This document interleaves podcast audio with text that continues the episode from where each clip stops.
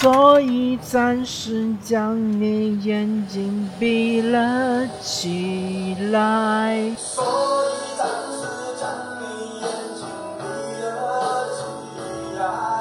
现在所有人都似乎已经忘了两个月之前我们在经历什么样的生活，大家忘得太快，太快了，你就好像你就觉得好像不知道从哪一天开始都走出。大家好，欢迎来到这一期的最爱播客节目，我是主任莱克。我们这档节目将和大家推荐一些我个人比较喜爱的播客类节目。由于我本人是一个重度播客使用者，所以我相信我推荐的节目不会令大家失望的。这一期我向大家推荐的是《过刊》，过就是过去的过，刊就是刊物的刊，一个干右边一个立刀旁。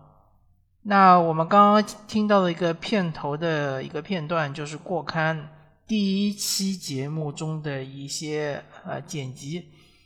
那那个过刊的 slogan，我向大家读一下：过时新闻、过气娱乐、过期评论。隔周的周三晚更新，编辑是左小姐和葛小姐。OK，那么听了这个 slogan 之后，我相信大家已经知道了，《过刊》这个节目就是由两位呃非常厉害的编辑制作的，那就是葛小姐和左小姐。我本人也是在一个非常意外的情况下接触到了这个节目。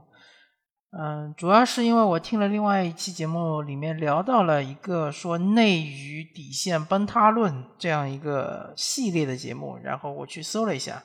确实有这样一个系列节目叫内娱底线崩塌考。然后这个节目它是以一个排行榜的形式来向外播出的，然后是 Top 一到 Top 十，一共是分成了四期。呃，时长大概是将近有五六个小时吧，也许有可能更长，可能七八个小时，我没有做具体的计算。但确实，呃，这两位编辑吧，我不知道他们原来的这个工作是什么，但是对于内娱这一块，确实是非常的了解。而且，嗯，我我个人其实对于娱乐圈不是特别感兴趣，也不是特别的熟悉啊。但之所以我能够耐着性子把这么长的一期节目听完，是因为他这个节目里面不仅仅是聊到了内娱，就是内地娱乐圈嘛，同样还呃透过了这样一个内地娱乐圈，聊到了我们当今社会上的一些奇怪的现象，或者是一些呃需要反思的点，呃，非常非常的精彩啊。然后逻辑也非常的清楚，同时，呃，我个人觉得它有一些内容相对来说有有那么一点学术化，或者是有那么一点枯燥。但是由这两位编辑，呃，他们聊的，通过他们的这种呃声音的展现方式，把这个有一些枯燥的内容，而且又那么长的。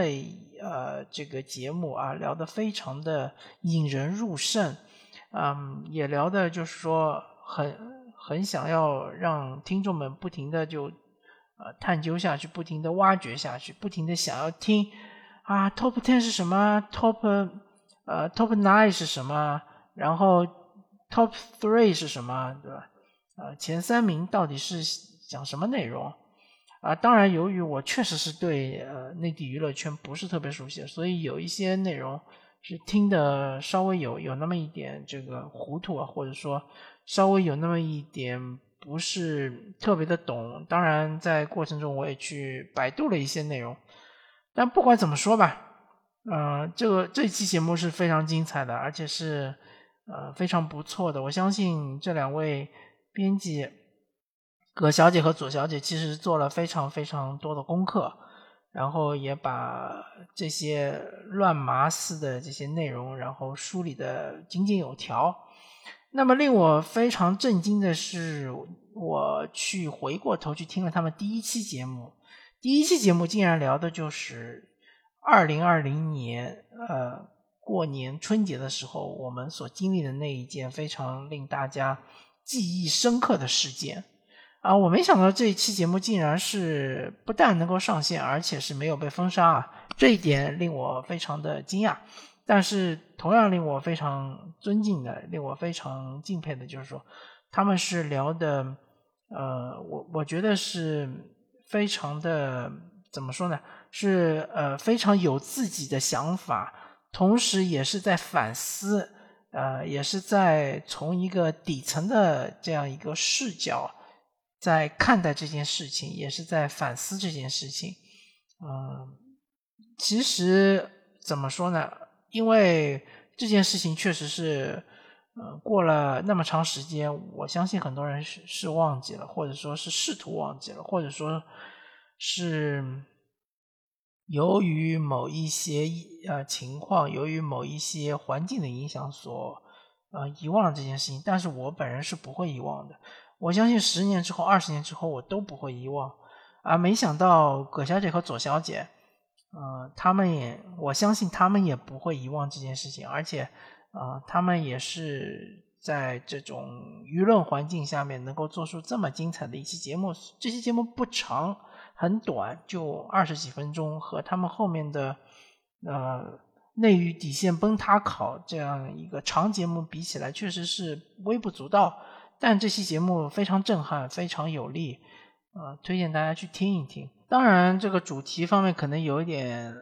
歪了啊，因为这个过刊不管怎么说也是，主要是聊这个关于娱乐圈的，对吧？关于这个呃娱乐八卦的这样一些内容嘛。所以说，呃，我个人其实还没有完整的听完他所有的节目，但是我迫不及待向大家推荐由葛小姐和左小姐主持的过刊。过就是过去的过，刊就是刊物的刊。大家可以在喜马拉雅以及其他的一些泛用型播客客户端，包括是小宇宙，能够搜到这个节目。感谢大家收听，下期再见，拜拜。